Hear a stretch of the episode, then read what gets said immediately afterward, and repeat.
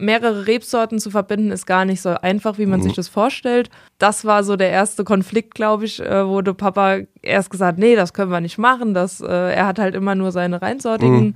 äh, Weine ausgebaut. Das war halt früher natürlich ja auch mit den Prädikatsstufen so dass das Thema. Das heißt, auch seitdem ähm, ich im Weingut bin, haben wir das komplett umgestellt. Ich mag den Herbst. Warum das denn? Wegen der Weinernte und der siebten Staffel Wein mal eins. Wir sind wieder da mit spannenden Themen. Wine and Crime, Wine and Comedy, Wine and Royals. Jeden Freitag um 16 Uhr dabei sein. Liebe Hörerinnen und Hörer, hier ist wieder euer VRM-Podcast Wein mal eins, siebte Staffel, neunte Folge. Heute haben wir ein spannendes Thema, nämlich wir blicken mal wieder auf die junge Winzergeneration, die an den Start geht. Schon oft haben wir dieses Thema bei uns äh, gehabt äh, und wir hatten auch schon den einen oder anderen Studiogast zum Thema bei uns hier gehabt. Ja, René, aber heute wollen wir nochmal eine ganz andere Perspektive da beleuchten. Tom, du hast vollkommen recht. Ich denke jetzt mal an die Folgen, äh, die wir schon hatten mit Jungwinzer Christopher Full zum Beispiel aus Mölsheim oder den Leiter des Dienstleistungszentrums ländlicher Raum in Oppenheim, der Michael Lips war bei uns, der die verschiedenen Ausbildungswege im Weinbau beleuchtet hat. Ja, das war damals auch eine wirklich interessante Folge, weil so ganz genau wusste ich das auch nicht und der hat uns da wirklich tolle Sachen erzählt. Ja, was es für grüne Berufe gibt. Ja, oder? genau. Und die grünen Berufe, die sind ja nach wie vor bei vielen jungen Leuten absolut im Trend. Die haben die im Blick. Das zeigen nämlich die Zahlen der diversen Ausbildungsstätten bis hin zur Hochschule. Und allein deshalb wollen wir auch das Thema jetzt nochmal aufgreifen. Ja, allerdings setzen wir diesmal einen Schritt später an. Im Kern steht die Frage, was passiert eigentlich, wenn eine junge Winzerin bzw. ein junger Winzer nach ihrer Ausbildung in das elterliche Weingut einsteigen? Richtig. Und das ist, liebe Hörerinnen und Hörer, äh, oftmals gar nicht so einfach, wie man sich das so landläufig vorstellt. Denn es sind zwei Generationen, äh, die unterschiedliche Werdegänge haben, Ansichten, Ziele. Und die müssen sich dann äh, im täglichen Zusammenarbeiten im Weingut zusammenraufen. Ja, wobei ich sage, in dieser vermeintlichen Konfliktsituation steckt ja auch ein ungeheures Potenzial. Denn wenn die Erfahrung der älteren Generation sich mit der Innovationskraft und den in Ausbildung oder Studium gewonnenen aktuellen Erkenntnissen der jungen Generation paart, kann durchaus auch eine tragfähige Zukunft für den Betrieb erwachsen. Ja, das ist wohl wahr und da gibt es auch x Beispiele dafür. Allerdings, und das ist nie Voraussetzung, müssen natürlich auch beide Teile im Zweifelsfall bereit sein, so mal ein bisschen auch von also Kompromisse zu schließen mhm. und die eigene Position auch nochmal zu hinterfragen und vielleicht auch nochmal einen Schrittchen nach links oder nach rechts zu gehen. Ja, und wir kennen ja auch viele Beispiele, wo das reibungslos funktioniert. Diese Weingüter sind in der Regel auch erfolgreich am Markt und haben eine gute Zukunftsperspektive, aber ja, leider. Es ist halt ähm, ja. nicht überall so. Und äh, wir wissen es aus der Vergangenheit. Früher war das schon so dass sich die ältere Generation da sehr, sehr, sehr schwer getan hat. Ja, und dann oft der dominante Part mhm. geblieben ist und eben nicht losgelassen hat. Und dieses Nicht-Loslassen, das mhm. ist halt hochgefährlich. Leider gibt es da, wir kennen da auch das eine oder andere negative Beispiel, wo Kooperation oder Übergang von der einen zur nächsten Generation nicht funktioniert hat. Ähm, das führte dann tatsächlich zu erheblichen Problemen. Also ohne jetzt einen konkreten Namen zu mhm. nennen, denke ich da an ein Beispiel, das dir auch bekannt ist, René, mhm. wo die geplante Übernahme eines Weinguts durch den Sohn an unüberbrückbaren Differenzen mit der Elterngeneration, also speziell dem Vater, eben gescheitert ist. Das Ende war die Aufgabe und der Verkauf dieses Weinguts. Das ist traurig, wenn sowas passiert. Ich möchte nun aber mal den Blick auf einen Aspekt zu diesem Thema richten, der auch mit unserem Studiogast heute zu tun hat. Ja, und welcher wäre das, René? Ja, jedes Jahr kürt die Deutsche Landwirtschaftsgesellschaft im Rahmen der Bundesweinprämierung den besten deutschen Jungwinzer bzw. die beste Jungwinzerin des Jahres. Ah, richtig. Der DLG geht es dabei um die gezielte Förderung des deutschen Winzernachwuchses. Ja, und da stellt sich natürlich die Frage, auch für unsere Hörerinnen und Hörer, wie funktioniert das Ganze? Im Prinzip ganz einfach. In drei Runden stellen die jungen Winzer Talente ihr Wissen und Können unter Beweis. Aha, das verstehe ich. Und äh, was müssen die denn alles so wissen und machen? Also in der Qualifikationsrunde wird das Fachwissen in den Bereichen Önologie, Weinsensorik und internationale Weinwirtschaft äh, in Theorie und Praxis geprüft. Danach wird die Qualität der von den Jungwinzerinnen und Jungwinzern bei der Bundesweinprämierung angestellten Weine bewertet und schließlich, in der letzten Runde, müssen sich die bis dahin besten Teilnehmerinnen und Teilnehmer den Fragen einer Fachjury aus Weinexperten stellen. Und diese Jury wiederum ermittelt dann anhand des Abschneidens in allen drei Runden den oder die beste Jungwinzer, Jungwinzerin. Das ist aber ein ganz schönes Paket, was da von der DLG geschnürt wird und was auch von den jungen Menschen bewältigt werden muss. Also ja, also ist absolut. schon enorm. Ja, wer diesen Titel bester deutscher Jungwinzer, beste deutsche Jungwinzerin trägt, die hat da auch einiges für getan. Dieser Titel wird nicht verlost. Ja, aber du hast vorhin ja schon gesagt, dass das mit unserem heutigen Studiogast zu tun hat. Lasst mich raten, er ist der aktuelle Preisträger. Nein, äh, tatsächlich haben wir jetzt gerade die Info bekommen, dass äh, der aktuelle Preisträger aus Rheinhessen kommt, der mit auf dem Treppchen war. Du Ja. kennst das Weingut besser. Ja, der Peter Hinkel vom Weingut Dr. Hinkel in Framersheim. Ja. Okay, Den aber, haben wir auch schon aber lange- jetzt, äh, René, jetzt äh, lüft doch mal das Geheimnis. Ach so, also nicht ganz. Er ist eine Sie. Sie heißt Laura Weber und kommt aus dem schönen Weinort Monsinghen an der Nahe. Laura Weber war 1718 beste deutsche Jungwinzerin und belegte 2022 einen der drei vorderen Plätze beim vom Magazin Selektion veranstalteten Wettbewerb zur besten Nahewinzerin. Okay, aber heute ist sie nicht nur deshalb bei uns im Studio, sondern auch, weil sie nach Weinbaustudium und Auslandserfahrung zurückgekehrt ist ins elterliche Weingut und dort nun gemeinsam mit ihrem Vater Udo am Start ist. Hallo, Laura. Grüß dich. Hallo René, hallo Tom. Ja, hallo. So, Laura, stell dich doch bitte unseren Hörerinnen und Hörern mal kurz vor und sag vielleicht auch ein bisschen was zu eurem Weingut. Mhm, Sehr gerne. Also mein Name ist Laura Weber, ich komme aus Monsinghen, äh, bin mittlerweile 30 Jahre alt, ähm, habe 2017 nach meinem Weinbaustudium in Geisenheim den Betrieb, sag ich mal, äh, so langsam, ich nenne es jetzt mal weiterentwickelt, also ähm, übernommen noch nicht ganz, weil mein Vater noch nicht in Rente gehen darf. Das wird aber die nächsten Jahre folgen. Und ähm, ja, seitdem stelle ich einiges auf den Kopf und ähm, mache vieles natürlich immer noch mit, mit Absprache mit meinen Eltern, weil im Endeffekt müssen die auch zufrieden sein. Aber es passiert auch vieles Neues, wo sie nichts äh, drüber Gut, erfahren. dazu kommen wir gleich. Genau. Aber sag vielleicht einfach noch mal kurz was zum Weingut selbst. Also Ja. Mhm. wie groß ist das? Was habt ihr für Rebsorten? Äh, und wo sind, sind so eure Schwerpunkte? Ja? Genau, also ähm, unser Weingut hat 18 Hektar in Monsinghen, Mhm. in den bekannten Lagen Monsinger Halenberg und Monsinger Frühlingsplätzchen.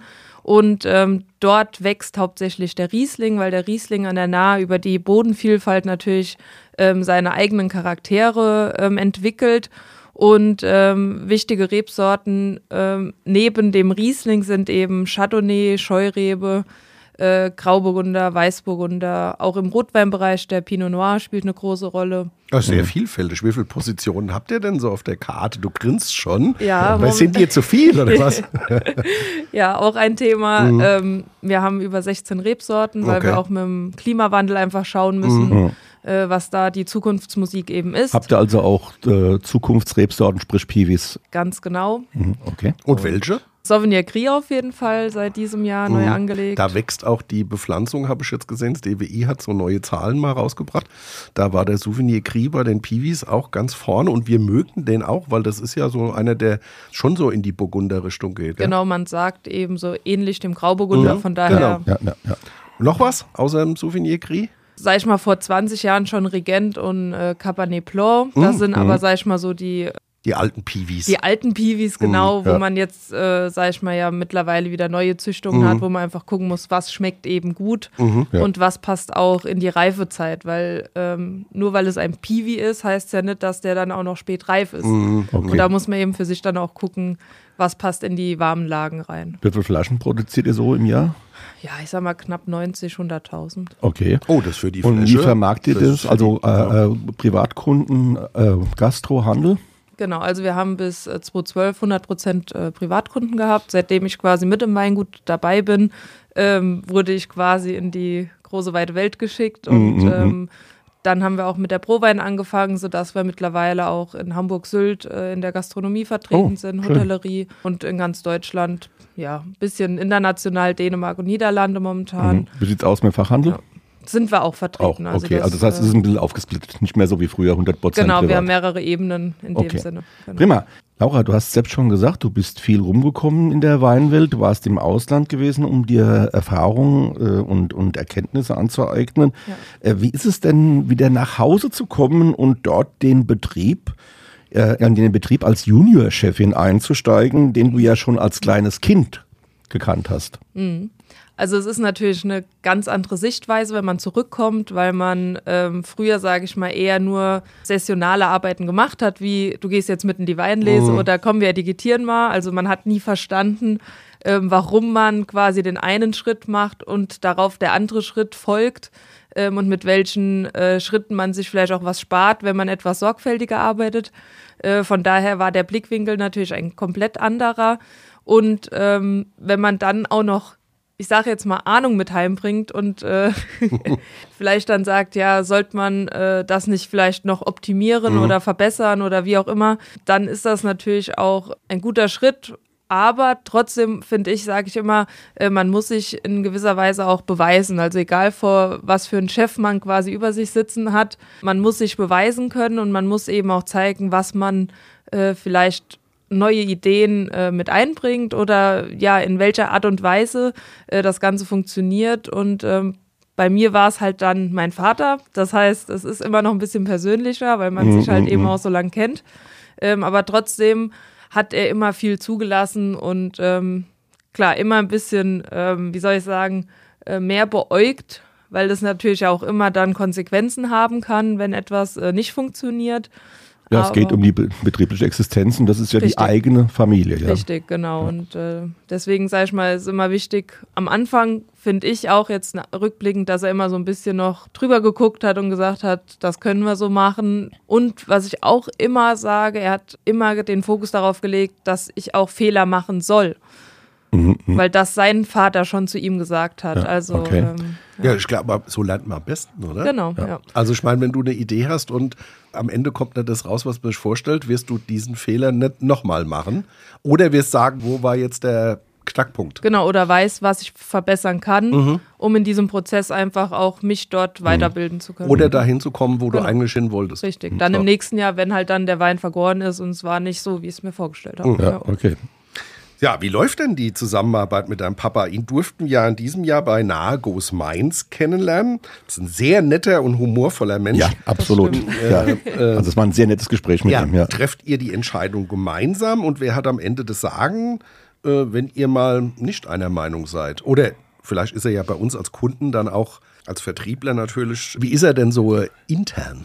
Wenn wir etwas oder wenn ich mit einer neuen Idee um die Ecke komme, dann muss man ihn, glaube ich, an einem Punkt erwischen, wo er entspannt ist, weil wenn er unter Stress irgendwie ähm, das an den Kopf geschmissen kriegt, kommt er erstmal gar nicht klar. Deswegen ähm, ist bei uns immer so ein Thema im Weinberg, da ist es am entspanntesten, da klingelt mhm. kein Telefon, da äh, kann man auch, sag ich mal, neue Ideen ja, kreieren. Äh, da sind wir immer komplett am Rumspinnen, so muss man es wirklich sagen, äh, weil da die verrücktesten Ideen kommen. Und ähm, das ist eben auch der beste Zeitpunkt, um, um ihm einfach äh, Verschiedenes auf den Weg zu bringen. Dann funktioniert es auch, dass er darüber nachdenkt und sagt, ja, das äh, ist auf jeden Fall ein Weg, äh, mhm. den du versuchen kannst. Und dann lässt er mich auch erstmal. Also das ist immer das Wichtige, ähm, dass er sagt, okay, mach das. Ähm, ich will aber mitgenommen werden und vielleicht dann auch eben am Ende äh, das Ergebnis sehen, bevor es jetzt, sage ich mal, jemand anderes zuerst sieht. Ja, aber das, das ist ja jetzt, klar. was du gerade schilderst in, in, eurem Weinbaubetrieb, das ist ja auch, ich sage jetzt mal, in der freien Wirtschaft oder auch in Verwaltungen oder egal wo. Kein Chef mag es, wenn in Stresssituationen. Wenn er, in, wenn er fünf Telefonate hat, dann noch drei Videos schalten und er muss noch irgendeine, irgendeine andere Geschichte machen und hat vielleicht zu Hause wartet noch die Geburtstagsgesellschaft der Frau. Eben, ja, ja. Äh, und dann wird er angesprochen, hör mal Chef, ich habe eine neue Idee. Ja, Dann ist der auch nicht hoch erstaunt. Ja, also insofern, liebe Hörerinnen und Hörer, ihr merkt, so ein Weinbaubetrieb funktioniert, wenn so, es um Thema neue Themen und neue Perspektiven, neue Projekte geht, so ein bisschen ähnlich wie vielleicht auch euer Arbeitsplatz, an dem ihr seid. Ja. Ist so, genau. Also das ist äh, wie im wahren Leben auch bei uns zu Hause und ähm, auch Diskussionen werden ausgetragen und am Ende sitzt man wieder zusammen am Tisch und isst zusammen. Also mhm. das, äh, genau. Ja, also es gibt ja auch oft so, gerade in Weinbaubetrieben, Aufteilung von Zuständigkeiten. Also beispielsweise, der eine kümmert sich nur um den Keller, der andere nur um die Weinberge. Wie ist das bei euch? Also ich bin ja letztes Jahr auch Mutter geworden, von daher ähm, ist momentan die Aufteilung mehr, dass der Papa äh, den Weinbau äh, und die Weinberge, sage ich mal, managt. Das heißt, äh, wir haben ein tolles Team ähm, mhm. die natürlich auch die Weinberge pflegen. Äh, Wenn es jetzt mal brenzlig wird, dann ähm, bin ich auch für Traktorfahrten zuständig, also dann ist das gar kein Problem. Mhm. Ähm, dann kann ich, sage ich mal, im Weingut alles machen. Dann nimmt meine Mutter äh, meine Tochter, dann äh, geht das auch. Aber ich sag mal, der große Teil ist wirklich, dass ich im Weingut mittlerweile bin für den Verkauf. Ähm, zuständig bin. Das heißt, ähm, ich leite die Weinproben und ähm, Wer macht den Keller? Bin ich auch sag ich mal, vertreten, da wir. Mhm. Ähm, da Macht ihr den gemeinsam? Äh, nee, den mache ich mittlerweile alleine. Okay. genau. Also da haben wir auch ganz viele äh, neue Holzfässer gekauft, weil ich persönlich äh, liebe den Einsatz mit Eichenholz. Wir auch. René gut. Also, wir müssen also, demnächst vorbeikommen. Ja. ja. ich brauche immer jemanden zum Holzfass schruppen, deswegen. Oh, da passe ich nicht mehr ganz rein, glaube ich. Äh, ich auch nicht. Ja. Nee. also es kommt auf die Größe des Holzfasses an. Ja, ja. Aber nee, da werde ich klaustrophobisch, glaube ich auch, wenn ich da so. Okay. Ähm, aber Tochter, ähm, sag doch vielleicht auch noch was zu äh, deiner Partnerschaft. Wer ist denn dein Partner und äh, was macht denn der beruflich? Ja, der Jonas, der ist Feuerwehrmann. Ach, also, oh. was, ja. was ganz anderes. Ähm, hat aber auch, äh, sag ich mal, Kaufmann gelernt, äh, hat noch landwirtschaftliche Flächen quasi mhm. im Anbau. Also er baut äh, Weizen, Also er ist auch nicht so ganz äh, äh, themenfremd jetzt bei euch. Nein, und äh, ja. er liebt auch die Natur und die Landwirtschaft und die Technik vor allem. Das heißt, wenn es jetzt darum geht, eine neue Maschine zu kaufen, die wir eben brauchen, um mhm uns die Arbeit zu erleichtern.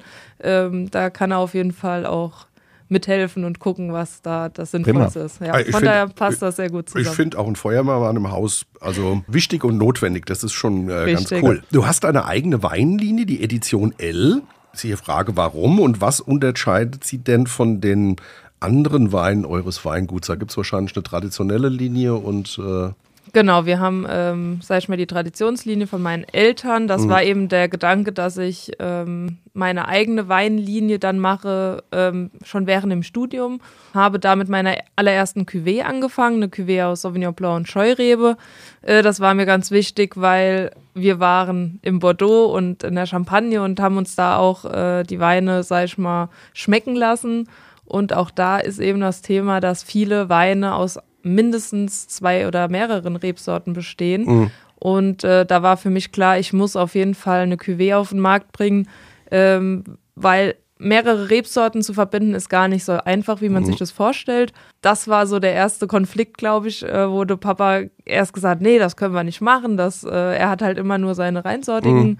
äh, Weine ausgebaut. Das war halt früher natürlich ja auch mit den Prädikatsstufen so dass das Thema. Das heißt auch seitdem ähm, ich im Weingut bin, haben wir das komplett umgestellt. Äh, mit meiner Linie kamen eben mehrere Cuvées hinzu, auch eine tolle Rotwein-Cuvée oder auch ein, ja, ein Rosé natürlich, der äh, nicht fehlen darf. Das hat bei den Kunden auch erstmal, sag ich mal, einen Moment gebraucht, bis mhm. das ankam und ähm, Weil das wahrscheinlich auch, auch ein Ticken ja. höherpreisig war am Ende.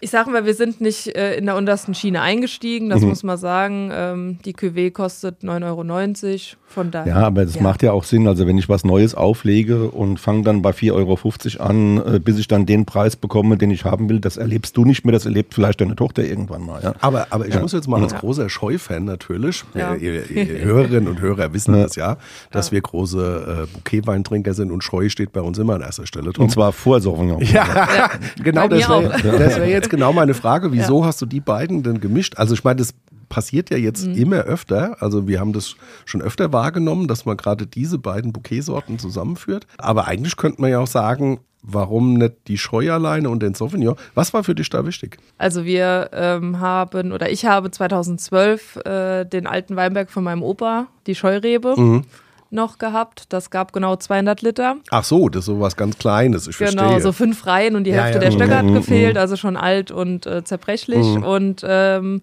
mit dem Klimawandel haben wir uns natürlich ja auch überlegt, was können wir Neues anpflanzen. Das heißt, da äh, war dann der Sauvignon Blanc im ersten äh, im zweiten Standjahr äh, quasi äh, trächtig, so nenne ich es jetzt mal. Mhm. Das heißt, äh, da haben wir auch eine kleine Menge gekriegt und ich habe von meinem Studium eben mitge mitgenommen, dass die beiden Rebsorten gut entblättert eben in so eine exotische, tropische äh, Richtung gehen können. Das heißt, wir Wenn sprechen die die da entsprechende Reife haben, ja klar, natürlich. genau ja. von ja. Pfirsich, Maracuja, Schwarze Johannisbeer, so richtig spannende äh, Früchte, finde ich zumindest. Und ähm, Also soll auch so ein Sommerding sein dann. ja, genau, total fruchtig. Also eigentlich so die Fruchtbombe Mhm. äh, bei uns im Weingut hat ja, äh, ja mit dem Riesling oder Grauburgunder gar nichts zu tun. Also muss man schon mögen.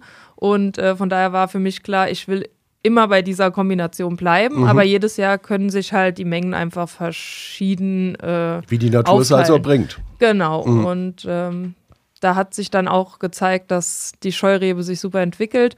Im ersten Jahr noch beides getrennt ausgebaut und dann nachher küvettiert. Das hat sich nicht ganz so vertragen. Besser ist dann schon direkt in der Gärung quasi ähm, das zu äh, verheiraten. Und das hat dann auch so die letzten Jahre gut funktioniert. Aber das ist jetzt spannend für unsere Hörerinnen und Hörer auch mal. Was hat denn bei der Einzel, beim Einzelausbau nicht so funktioniert? Weil das ist ja auch ein spannendes Thema, Mhm. Küvettierung. Es merkt ja, dass du da so ein bisschen Herzblut äh, dran verwendest. Mhm. Was hat nicht funktioniert und was war die Essenz dann davon, dass du sagst, ah, dann haben wir es besser zusammengeführt? ich sag mal ganz einfach erklärt, äh, diese Aromen sind gewisse Schwefelverbindungen und ähm, je nachdem, welche Verbindungen man eben dann in dem Wein hat, also welche Aromen vorliegen, kann es eben auch zu einem Böxer kommen. Das heißt, das sind Verbindungen, die dann nachher nicht so schöne Aromen Also vorweisen. Böxer heißt, liebe Hörerinnen und Hörer, das, das riecht so nach faulen Eiern, ja, so ein schwefliger Geruch. Ja. Genau, ja. Das ist Schwefelwasserstoff oder irgendwas, ja. Genau, richtig. Und ähm, damit das eben nicht vorkommen kann, Mhm. sag ich mal, kann man da, je früher man das zusammenbringt, schon dann das verhindern. Mhm. Ähm, kommt aber immer aufs Jahr auch an, wie sind die Trauben versorgt, weil das auch was mit äh, Nährstoffen zu tun hat, Aminosäuren. Also da geht es auch, sag ich mal, dann in die Tiefe, wenn man Mhm. da genaueres wissen will. Ja. Ja, aber das ist ja wichtig zu wissen. Ja. Und wir stellen fest, das habe ich jetzt rausgehört, es gibt verschiedene Wege der Küvettierung. Und dein Weg ist es halt, möglichst früh verheiraten, Richtig. um dann sicher zu sein, da kommt das Produkt raus, wie ich Genau. mir das vorstelle. Ja. So, Okay. danke, wieder was gelernt. Ähm, ja, äh, wir sind ja, der René und ich, wir bezeichnen uns ja sowieso, äh, werden ja auch als, als Experten angesprochen.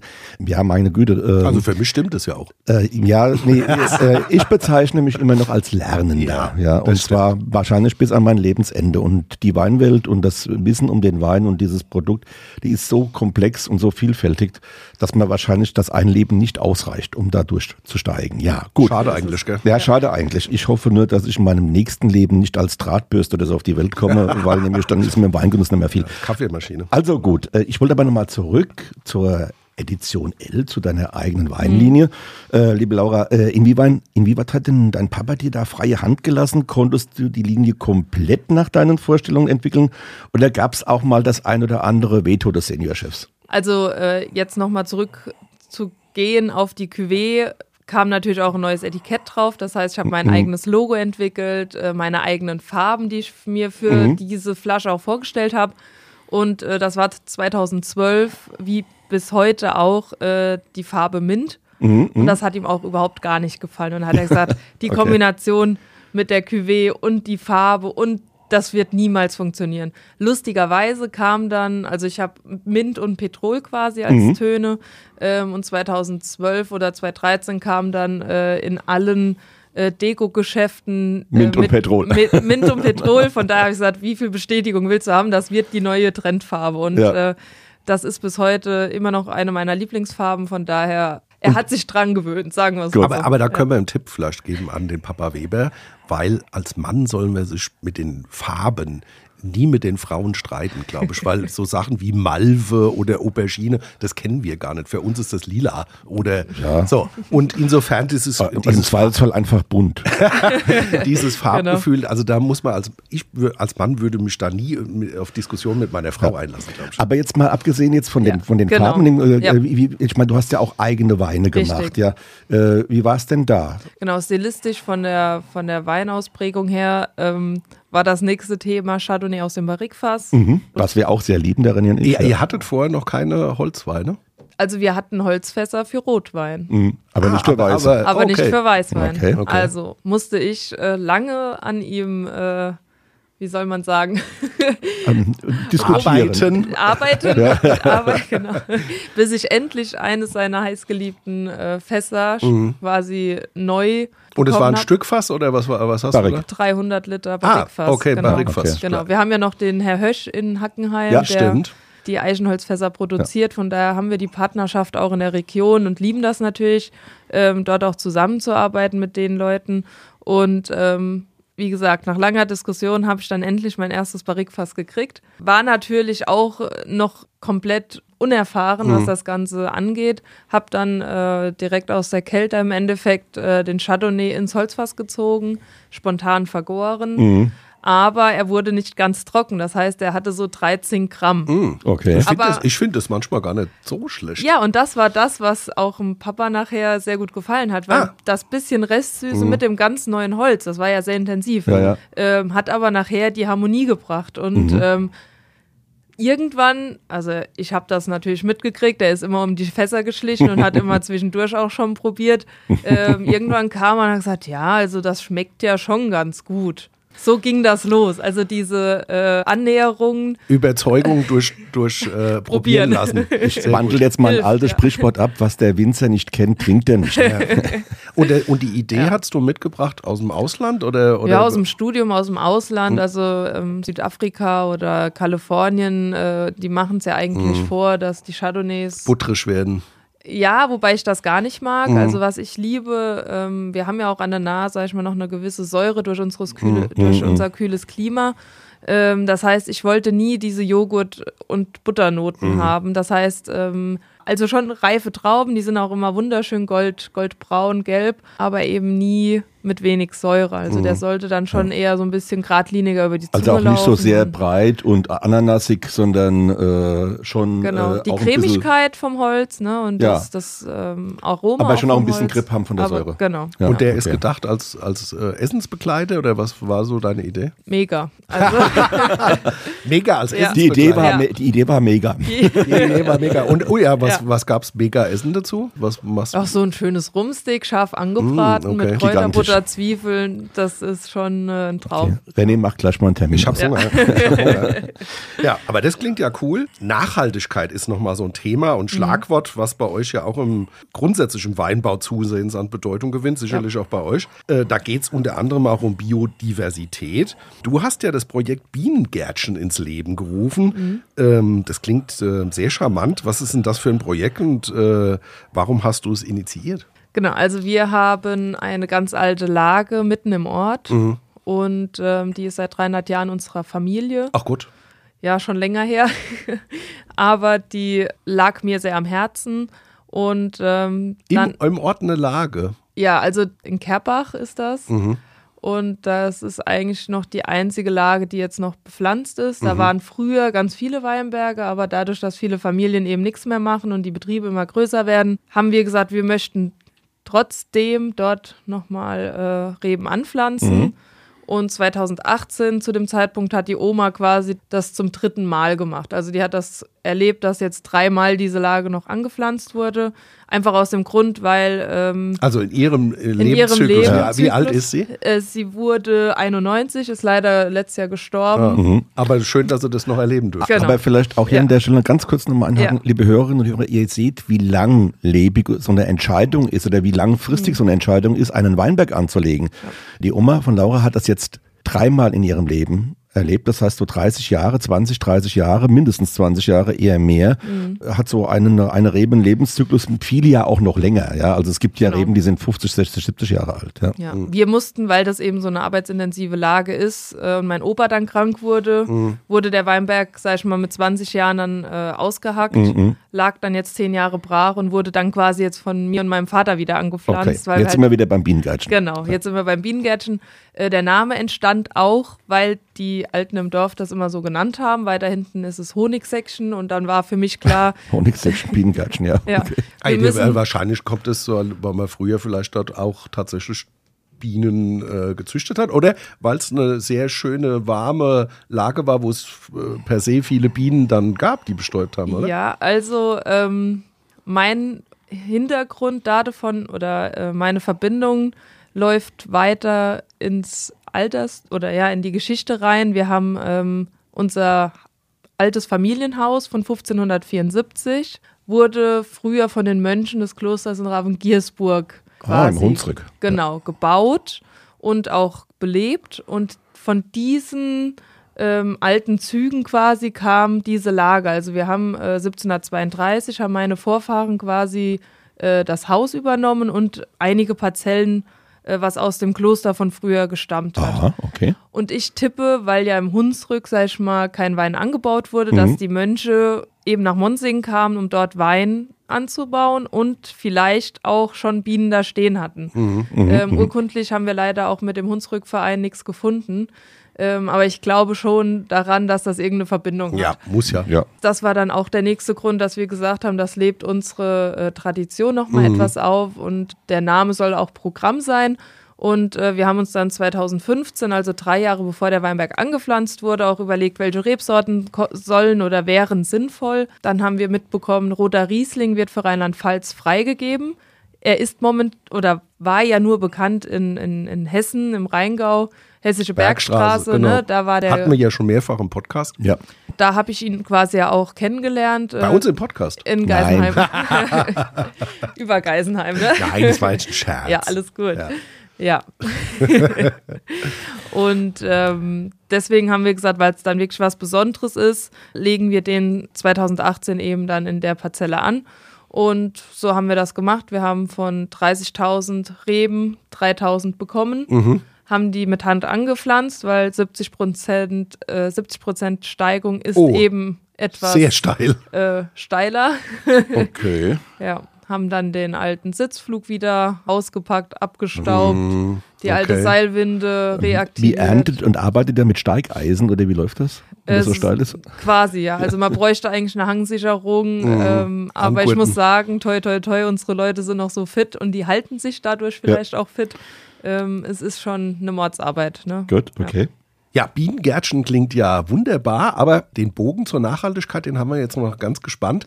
Da ist doch bestimmt noch mit Anpflanzung für Insekten oder was ist da de, äh, der Bogen zur Nachhaltigkeit? Richtig, genau. Das war eben äh, nicht nur eine neue Rebsorte oder eine unbekannte Rebsorte dort einpflanzen. Roter Riesling soll ja etwas mehr Säure haben, deswegen eben dann eher den roten Riesling. Und dann war uns natürlich ganz wichtig, äh, Bienen, Insekten zu fördern. Das heißt, wir haben äh, tatsächlich auch im Ort jemand, der uns Insektenhotels gebaut hat. Wir haben, sag ich mal, da wo keine Rebstöcke stehen, haben wir ganz viele Obstbäume gepflanzt. Das heißt, äh, super leckere Pfirsiche und, äh, und Pflaumen und alles Mögliche, was man sich vorstellen kann. Weinbergspfirsich oder was habt ihr Ja, denn? auch. Oh, cool. Alles gemischt, also immer so ein bisschen die Vielfalt Okay. auch da reinbringen. Äh, einige verschiedene Sträucher, die zu verschiedensten Zeitpunkten eben dann auch ähm, blühen. Äh, Honigbienen stehen dort. Äh, wir machen unseren Honig daraus. Also Selbst oder habt ihr einen Kooperationspartner? Kooperationspartner. Okay. Ja. Ich würde zwar, also mich interessiert das Thema sehr, aber die Zeit, ähm, meine Freizeit, die ist dann doch sehr beschränkt und äh, Ja, bei es 18 fällt ja Hektar, dann, Familie, Kind, ja. Genau, und es fällt ja auch dann alles, sag ich mal, in den Sommer. Von daher, im Ja. Winter hätte man dazu Zeit, aber da fliegen die Bienen halt nicht, ne? Von daher. Ja, dummerweise. Ja. Nee, und äh, das sind alles so Themen, wo wir gesagt haben, Zwischenfrüchte in die Weinberge pflanzen. Nicht nur in dem Weinberg, sondern auch in, in anderen Parzellen.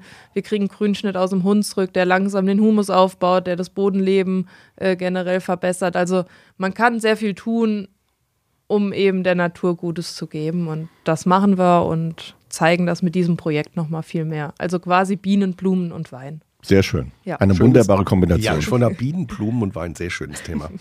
Laura, du gehörst ja zu der Generation, die jetzt im Moment an der Zukunft des Weinbaus hier in unseren Breiten baut.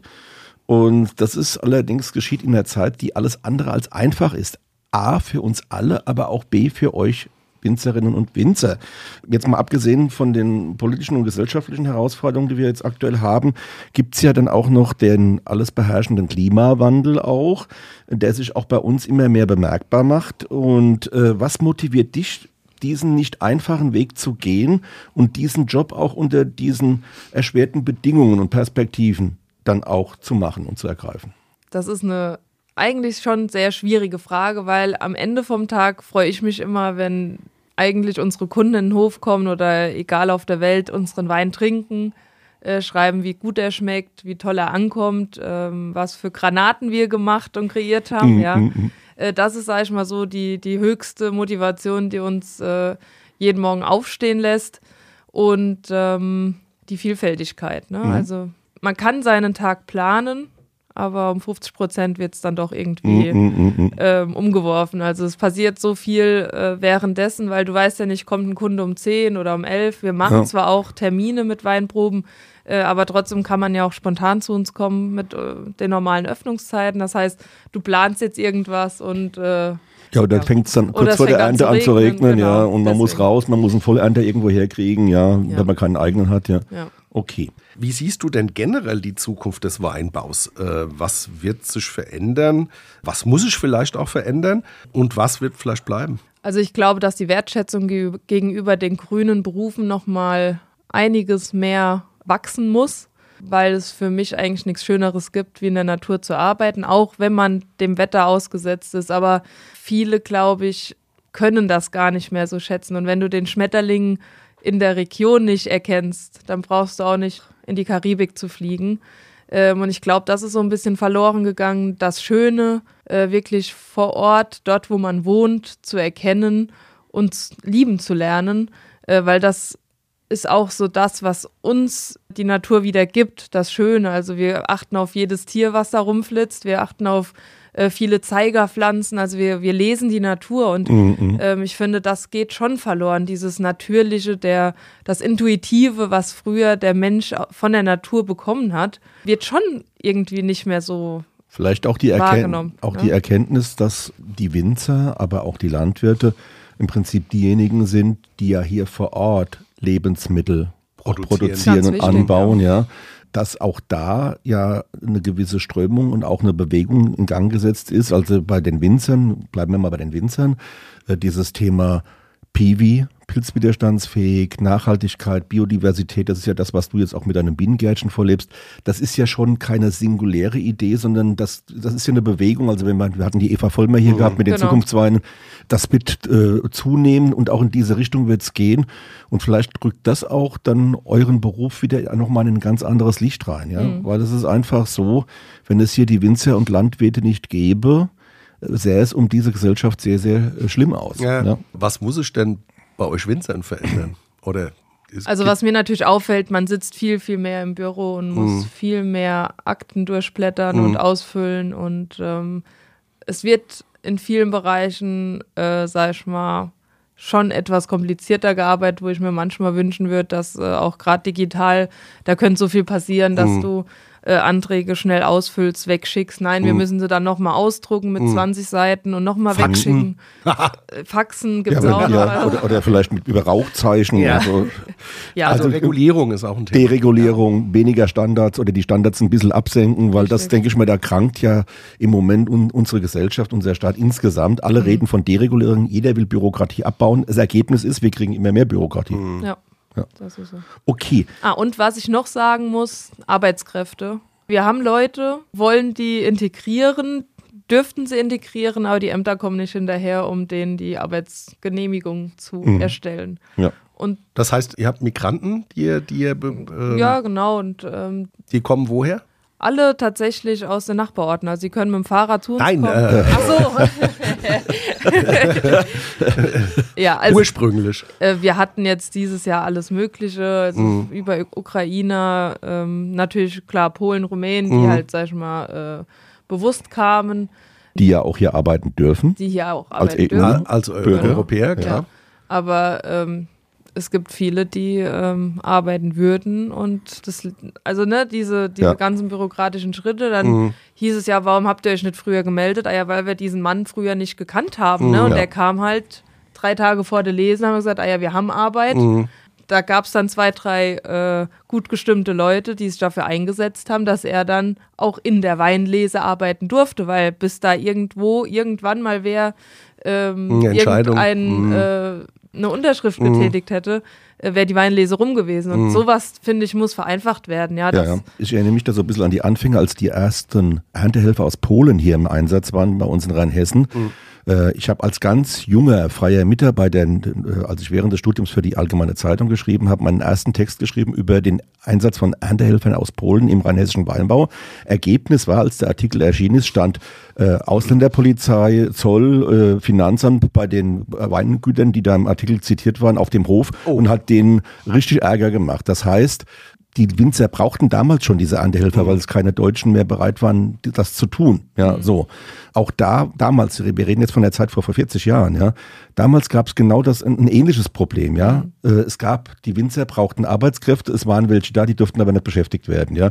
Und so ähnlich ist es ja heute, ihr wartet ewig lang, bis ihr eine Genehmigung habt und da sind in der Zwischenzeit die Trauben am Stock verfault. Ja, das, Genau, hört, das so. hört man ja aus vielen Branchen. Also Ja. äh, egal, ob es Gastro oder, Ja, ja. oder äh, Handwerk oder sonst wie ist. Ähm, Ja. Aber ein anderes Thema, das sieht man ja auch momentan, da ist viel Bewegung in der Ja. Politik, dass die sagen, wir müssen und wollen das verändern. Ja, ich bin mal gespannt, ob sie es dann auch tun. Ja. Die jungen Winzer kooperieren äh, heute viel stärker als früher, liebe Laura, du weißt das sicherlich. Äh, äh, an der Nahe fanden sich die Naheweinrebellen zusammen. Du bist eine Rebellin, ja, wobei ich sagen muss, dein Wesen ist jetzt nicht so sehr rebellisch, aber vielleicht bist du ja dann, wenn du in deinem Kreis der Rebellen bist, setzt du dich aufs Pferd mit der Lanze voran und reitest dann äh, weg. Also sag mal bitte was zu eurer Gruppe und warum du da mitmachst. Genau, also wir ähm, rebellieren für den guten Geschmack, das Mhm. zuallererst. Sehr schön. Und ähm, wichtig war für uns, dass wir uns zusammen an einen Tisch setzen und über Probleme sprechen. Mhm. Ähm, ich denke, das ist in anderen Generationen auch nicht immer der Fall gewesen. Da wurde dann eher Tür zugemacht. Tür zugemacht, nein, ich rede nicht mit dem. Äh, Mhm. Und schon gar nicht anderen, kommt er mehr in den Keller. So ungefähr. Ja. Und, Und erst ähm, recht nicht, wenn du eine Flasche We- Wein mehr verkauft als, als ich. Ja. Genau, das ist das ganz Schlimme. Ähm, und das äh, haben wir auf jeden Fall hingekriegt, dass wir mit viel positiver Stimmung eben auch einige Feste zusammen gemacht haben.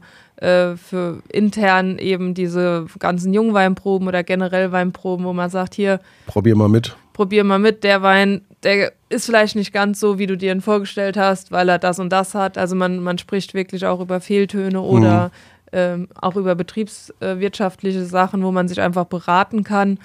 Und ähm, das ist, ist schön und wichtig. Wie viele Rebellinnen und Rebellen gibt's denn? Also als wir uns gegründet haben, das waren wir mit, mit zehn Mann haben wir gestartet. Mittlerweile sind zwei, drei raus, weil einfach auch mit Familie und ähm, Ja, und wie viele Rebellen sind es heute noch und Rebellen? jetzt sind wir noch acht Stück. Plant ihr noch Aktivitäten gerade oder gibt's noch dieses Jahr irgendwas? Oder?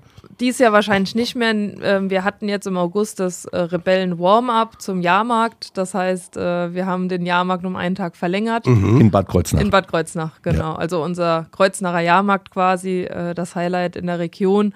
Und ähm, weil wir alle sehr verrückt auf den Jahrmarkt sind, haben wir gesagt, dann verlängern wir ihn eben um einen Tag und haben den Fleischwurst Donnerstag äh, quasi. Sehr schön. Fleischwurst. Donnerstag. Wunderbar. Hört sich fantastisch an. Ich kriege schon wieder, mir läuft das Wasser schon Acht wieder passende runter. Weine das von den Rebellen. Super. Ja. Äh, vielleicht für die Hörerinnen und Hörer, die jetzt nicht so aus unserer Region stammen, der Bad Kreuznacher Jahrmarkt ist eines der größten Volksfeste im Nahraum sowieso, aber auch bei uns im Südwesten. Ja. ja. Ja, Laura, jetzt sind wir schon bei der Schnellraderunde. Wie alle unsere Gäste musst du auch da durch. Kann mir schon vorstellen, wie die erste Antwort lautet, aber stell sie trotzdem deine Lieblingsrebsorte. Scheurebe. Oh, ich hätte jetzt doch der Riesling getippt. Ah, nach dem, was sie vorhin zur Scheurebe Ja, gesagt hat. Äh, okay. Lieblingsweinort? Monsing. Ja, ganz klar. Und Lieblingsspeise.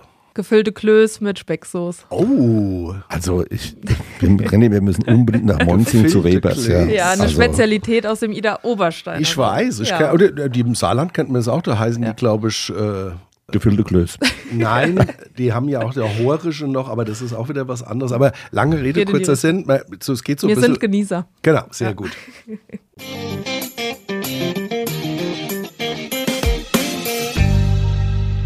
Hier ist sie wieder, wie in jeder Woche, unsere Weinentdeckung für euch. Das ist ja der Weinsinn! Heute haben wir im Weinsinn was ganz, ganz Besonderes im Glas. Und Wie könnte es anders sein? Natürlich. Äh, überraschenderweise einen 2022er roten Riesling aus dem Bienengärtchen in der Lage Monzinger Rosenberg. Und das Schöne, liebe Hörerinnen und Hörer, wir haben ja heute die Winzerin, die Laura Weber, hier im Studio zu Gast, die diesen wunderbaren Wein gemacht hat. Laura, sag mal ein bisschen was zu dem Wein. Was kann man dazu sagen? Wie hast du ihn vinifiziert? Wie viel gibt es davon? Und so ein bisschen auch, äh, was hat der an Alkohol und so weiter und so fort. Genau, also das ist äh, unser roter Riesling, äh, geerntet am 8. Oktober 22. Mhm. Und ähm, wir hatten eigentlich tolle Trauben. Ja, die waren super reif und dadurch, dass das die reifste oder die auch wärmste Lage im Ort ist, äh, wirklich ja, hochreife Trauben trotzdem hat die Säure noch gepasst. Ne? Und das ist ja immer so ein bisschen das, mm. das Thema auch mit dem Klimawandel, dass man sagt, hier ein bisschen auf die Säure achten, weil. Äh, dass die nicht zu niedrig wird. Genau, ja. ja. Sonst werden die Weine so seifig und so ja. Und sie sind auch, ja, und sie sind auch nicht lagerfähig sehr lang, ja. Genau, deswegen ja. geht es mir auch immer darum, ein bisschen auf die Säure zu gucken. Und äh, mit 12 Prozent, sag ich mal, war er jetzt reif. Ne? Also mhm. auch äh, bei Reife spreche ich auch immer von reifen Tanninen. Das heißt, also 12 Prozent, wir reden jetzt vom Alkohol. Genau, ja, ja 12 Prozent äh, Volumen Alkohol. Wie, habt, wie hast ja. du den gemacht? Edelstahl, Holz? Genau, beides tatsächlich. Ja? Also okay. Also wir haben äh, immer etwas ältere, mehrfach belegte Barrikfässer mhm. und der andere kleinere Teil ähm, wird dann im Edelstahl ausgebaut. Und ähm, für mich ist immer wichtig, die Frucht herauszuarbeiten, aber trotzdem eine gewisse Cremigkeit in den Wein zu kriegen und ähm, dass er auch offener von der, ja, von der Nase her einfach ja. ist. Jetzt haben wir schon viel an Basis und an Hintergrund gehört, René. Ich würde sagen, jetzt. Nein, nein, nein, ich habe noch eine Frage. Ach, hat noch eine Frage. Äh, ähm, okay, ich, ich weiß gar nicht, ob wir es vorhin schon geklärt haben, aber warum der rote Riesling? Weil das ist ja eigentlich Rheingau Bergstraße. Warum war es für dich so spannend, den an die mhm. Nahe zu bringen? Auf der einen Seite natürlich ganz praktisch gedacht, äh, weißer Riesling haben wir mhm. 50 Prozent im Weingut mhm. äh, stehen. Das heißt, wir haben uns auch überlegt, die Lage ist besonders, die Lage hat 100 Prozent Handarbeit. Wir müssen da was anderes oder was Exklusiveres reinstellen. Und vom Studium, weil ich da auch äh, autochtone Rebsorten, unter anderem mit dem roten Riesling, mhm. ähm, probiert habe, war es für mich klar, roter Riesling soll mehr Säure haben. Mhm. Eine etwas festere Schale, das heißt mehr Wachsschicht ist quasi drauf. Mehr Schutz. Mehr Schutz, längere Gesundheit.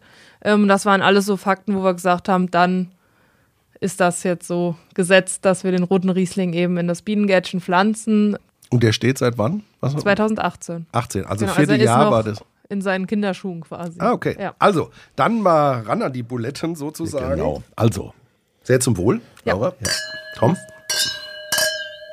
Das ist so typisch für den roten Riesling. Man hat immer so ein bisschen was Apfeliges auch, gell? Ja, und ich finde auch, äh, das Holz macht sich auch in der Nase mit einer gewissen gebürzigen Note bemerkbar. Ja? Ich finde aber auch, vielleicht ist das jetzt wieder äh, Assoziation, er hat auch so einen leichten Honigton, finde ich, oder? Passt ja zum Passt Bienen ja zum Bienengeist. Passt ja. Zum passen, ja. Das ist das Lustige, genau das, was ihr sagt, äh, erzählen oder kriegen wir auch als Feedback immer zurück, schon seit mhm. dem ersten Jahrgang 2019, dass der Wein sehr harmonisch, sehr würzige Noten hat und auch teilweise in so Honig. Aromen ah, eben geht. Cool. Also Ey, siehst du, ähm, wir sind doch. Aber ich bin beim Honig, René, ich bin da bei dir. Der, mhm. der, der Honig so ist tatsächlich ja. so was Süßliches. Was mhm. Kann auch so ein bisschen äh, Nektar äh, und, und die sein. Ja. ja. die Würze, hast du gesagt, kommt ja, hat ja was mit Boden zu tun. Wir wissen, äh, die Nahe ist mit das Weinanbaugebiet in Deutschland mit der höchsten Steindiversität mhm. oder Bodendiversität. Genau. Und äh, das ist beim Bienengärtchen auch nochmal was Besonderes, gell? Also was wir vorfinden, sind Blauschieferanteile, Grünschieferanteile, dann äh, sogenannte Konglomerate, das heißt, da sind teilweise Kieselsteine mhm. mit eingebunden. Wir haben von der Ida Obersteiner Edelsteinblase, finden wir sogar ähm, Edelsteine wie Rosenquarz oder Bergkristalle dort. Aha, spannend. Ähm, also ja. auch die Geologen finden in Monzing äh, Kommen dann ins Bienengärtchen. Ja. Kommen dann, äh, ja, auch die ganze, ja. die ganze Gemarkung ist ja, spannend. Klar. Ne? Du hast da schon mehrere Komponenten, die sonst als in Einzellagen sitzen. Du bist steinreich sozusagen. So gesehen kann man das so sagen. Ja, äh, jetzt war mir die Nase schon sehr, sehr vielversprechend. Jetzt mhm. würde ich sagen, trinken wir mal einen Schluck. Mhm. Mhm.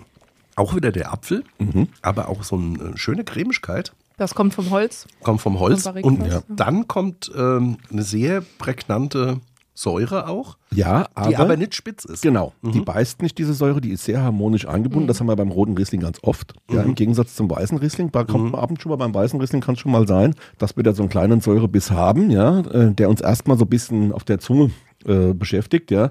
Hier muss man sagen, die Säure ist wunderbar eingebunden, sehr, sehr harmonischer, runder Wein mit einem schönen Mundgefühl, der auch dann schon Speichelfluss Ja. dann in Gang setzt. Also man hat Lust, den nächsten auch- Schluck zu ja, trinken. äh, Ja, Man Ja. muss mehrfach schlucken. ja. ja. Und der bleibt auch da. Nach ja. dem zweiten, dritten Schluck Ja. schlucken, Ja. sag ich mal, ist er immer noch äh, Ja. Da. Ja. Und da finde ich, das hat mir auch der Professor in Geisenheim immer gesagt, da erkennt man auch große Weine dran. Ne? Wir haben hier keinen hohen Ertrag.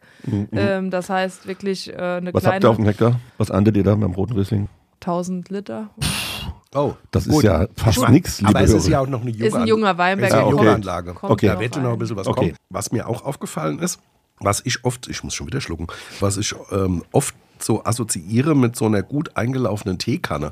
Also er hat schon so ein bisschen was Tanniniges auch noch. Mhm, Das ist das, was ich eben gesagt habe. Die reifen Mhm. Noten sind nicht nur, äh, ist nicht nur der Zucker, was, äh, sag ich mal, im, im, in der Traube quasi dann hergestellt wird, sondern es sind auch die Tannine, die reif werden. Und in einer heißen Lage sind halt nachher die Traubenschale und äh, die Kerne natürlich auch äh, braun und reif und äh, harmonisch Mhm. und bringen dem Wein auch nochmal eine gewisse äh, Fülligkeit Mhm. und Tiefe. Und ähm, dann lassen wir den ja noch nach der Das wäre meine Frage noch gewesen. Wir Maische-Standzeiten wahrscheinlich, Richtig, oder? genau, also mindestens zwölf Stunden. Mhm, Deswegen ähm, vielleicht noch zur Farbe, ist er immer etwas goldener Mhm. Ja, wie der ja. weiße Riesling. Also die Farbe deutet eher darauf hin, dass er sogar schon etwas reifer ist, nicht aus dem Ja. 22er Genau. Jahrgang, aber wenn da, man da Maische Standzeit eben im Spiel ist, dann kommt Genau. man Ja, auch zu und dieser das Holz Farbe. kommt ja. auch dazu. Das Holz sieht man dann auch auch, noch, immer ja. an der Farbe ein bisschen, Ja. wenn es im Holz Zum Geschmack möchte ich noch sagen, äh, was mir auch noch aufgefallen ist, der hat auch so ein bisschen tatsächlich dieses Kräutrige, was man in der Nase, das Würzige hat er auch im, im, äh, am, am Gaumen, ja. So ein bisschen Blumenwiese, äh, spielt da noch mit eine Rolle, ja. Finde ich also wunderbar gelungen, diesen Wein. Ich frage jetzt mal, das ist normalerweise immer mein Part, wie sind denn so die technischen Daten? Das heißt, äh, Alkohol haben wir schon gesagt, 12,0 Volumenprozent. Äh, wie sieht's aus mit Restzucker und Säure? Säure liegt bei knapp 8,5. Das ist schon ganz schön viel. Schmeckt man aber gar nicht. Nein. Nee, Ja. genau. Und das, glaube ich, ist auch so ein bisschen das Thema äh, Nah-Riesling, auch Mhm. wenn es jetzt ein roter Riesling ist, aber äh, die Säuren sind nie so prägnant oder so Mhm. spitz. Restzucker? Restzucker äh, knapp 3 Gramm. Und Preis? Da liegen wir bei 19,80 Euro. Ja, ist ähm, ein schöner Wein. Ich finde für Weihnachten auch, dass man mal sich da auch was gönnt. Es ist jetzt nicht. äh, Ist was Spezielles. Ist ja. was Spezielles. Deswegen hat er auch, du hast schon gesagt, sehr aufwendig, Handarbeit. Das muss alles bezahlt werden. Ausstattung ist toll. Das ist ein Lagenriesling. Ja, ja, den kann man ja auch noch. Riesling. Der, der ist ja auch äh, auf Langstrecke. Bei gemacht. 8,5 Volumen, äh, bei 8,5 Gramm Säure Mhm. äh, pro Liter, dann hat der auch Lagerkapazität. Der kann zehn Jahre lagern. Das ist, früher Ja. war das die eine der besten Lagen im Ja. Ort. Ne? Und dieser Wein, also 19,80 Euro, ja. muss man sagen, ist für diesen Wein in dieser Qualität auch noch ein Toppreis. Ja? Mhm. Äh, der Renny hat es schon gesagt, da kann man sich mal was gönnen. Das Weihnachtsfest steht vor der Tür. Könnte ich mir auch- sehr, sehr gut. Ach, ach genau, die Oder? Frage, die, man, die ich mir stelle, auch. Renny, was essen wir dazu? Diese Frage stelle ich natürlich weiter an die Laura, weil sie ist ja Genießerin und äh, Essen und Trinken halt Leib und Seele auch an der Nahe zusammen. Was würdet ihr denn in der Familie dazu? An einem Festtag zum Beispiel. Oder wo ihr sagt, dann machen wir mal was Besonderes. Also was ich mir gut dazu vorstellen kann, weil doch die, ähm, weil ein Riesling ja generell etwas mehr Säure hat, ähm, trotz der Cremigkeit würde ich dann eher ein Sahnesöschen dazu empfehlen, vielleicht ein helles Fleisch äh, in Richtung Pute oder Hähnchen, auch wiederum ähm, angebraten, bisschen, wie gesagt, Käse, Sahnesoße, entweder geschmort aus dem Ofen nochmal so ein bisschen als Auflauf und ein paar Bandnudeln dazu. Das wäre jetzt so die, die einfachste Variante, wo ich mir gut vorstellen könnte. Ähm, ja, müsste man mal testen. Also ich bin ja auch immer ähm, großer Freund von Lamm. Ähm, eine Lammkeule könnte ich mir da auch ganz gut vorstellen. Dann sind wir auch wieder an Weihnachten. Ähm, da gibt es ja auch verschiedene Beilagen, die man machen kann. Das könnte ich mir auch gut vorstellen, weil diese fruchtige Anmutung und äh, trotzdem Power, äh, wie du schon gesagt hast, das kann halt dann auch mit Röstaromen ganz gut. Die Kraft hat er, ja. Da könnte ich mir gut vorstellen an Weihnachten, dass man sagt, eine schöne Lammkeule äh, und den Wein dazu. Also der hat, die Laura hat es schon gesagt, die Kraft hatte. Das ist ein kräftiger, wunderbarer Lagenwein aus Monsingen an der Nahe, aus dem Bienengärtchen. Sollte man sich nicht entgehen lassen. Mit dem Honigton. Genau.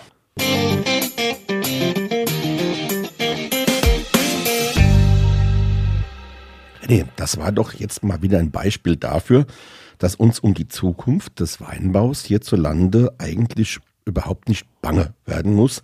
Sehen wir mal von den nur schwer abschätzbaren Folgen des Klimawandels in unseren Breiten einmal ab. Ja, das stimmt. Also Veränderung wird äh, bleiben und muss auch so sein. Aber mit Laura Weber hatten wir zudem ein sehr gutes Beispiel dafür, dass der Weinbau zusehends weiblicher wird. Die Statistiken belegen zwar, dass der Berufsstand noch immer überwiegend männlich geprägt ist, aber das ändert sich. Da bin ich mal gespannt auf die Statistiken in den nächsten 10 oder 20 Jahren. Ja, ich gucke mir die mal in 40, 50 Jahren an. Ach so. Äh, weil mit 102, 103, da ist, hat man auch den richtigen Blick dafür. Du hattest ja auch unlängst eine Mondfinsternis in 2033. Nee, wann war's? 20, Nein, nein. 2093. Ach, 2093. Ja, ja. Ich, ich habe dir ja schon geschrieben, ich kann da nicht. Ach so, aber ich würde den Platz auf, auf der Terrasse reservieren. Na gut, äh, warten wir es ab. Äh, aber zumindest äh, werden wir bei diesem Thema jetzt nicht Mondfinsternis, sondern bei diesem Thema Statistik, Wein weiblich, äh, wie entwickelt sich die Weinszene und der Weinbau hier in Deutschland am Ball bleiben. Ja, da sagst du was Wahres, denn schon in der nächsten Woche geht es weiter damit, denn dann werden wir erneut eine junge Frau zu Gast haben, die in einem rheinhessischen Weingut tätig ist, die ein hochinteressantes Projekt zu der sich wandelnden Rolle der Frau im Weinbau angestoßen hat, das auch in der Fachwelt auf große Aufmerksamkeit gestoßen ist. Und dabei wird auch die gesellschaftliche und soziale Wirklichkeit vieler Winzerfamilien angesprochen. Und die sieht, lieber René, ja nicht immer rosig aus. Ja, es ist ein spannendes Thema, auch wenn es ähm, diesmal ein bisschen ernster bei uns wird, aber wir wollen auch mal ernste Themen ansprechen und ich glaube, da haben wir mit unserem Gast nächste Woche interessante Gesprächspartnerin. Hört doch einfach nächsten Freitag mal rein. Ja, jetzt sind wir wieder am Ende einer sehr informativen, unterhaltsamen und spannenden Folge angekommen. Ich sage dann einfach mal Gute. Gute. Wein mal eins ist eine Produktion der VAM von Allgemeiner Zeitung, Wiesbadener Kurier, Echo Online und Mittelhessen.de. Redaktion Thomas Elke und René Hart. Produktion Theresa Eickhoff. Ihr erreicht uns per Mail an audio.vam.de.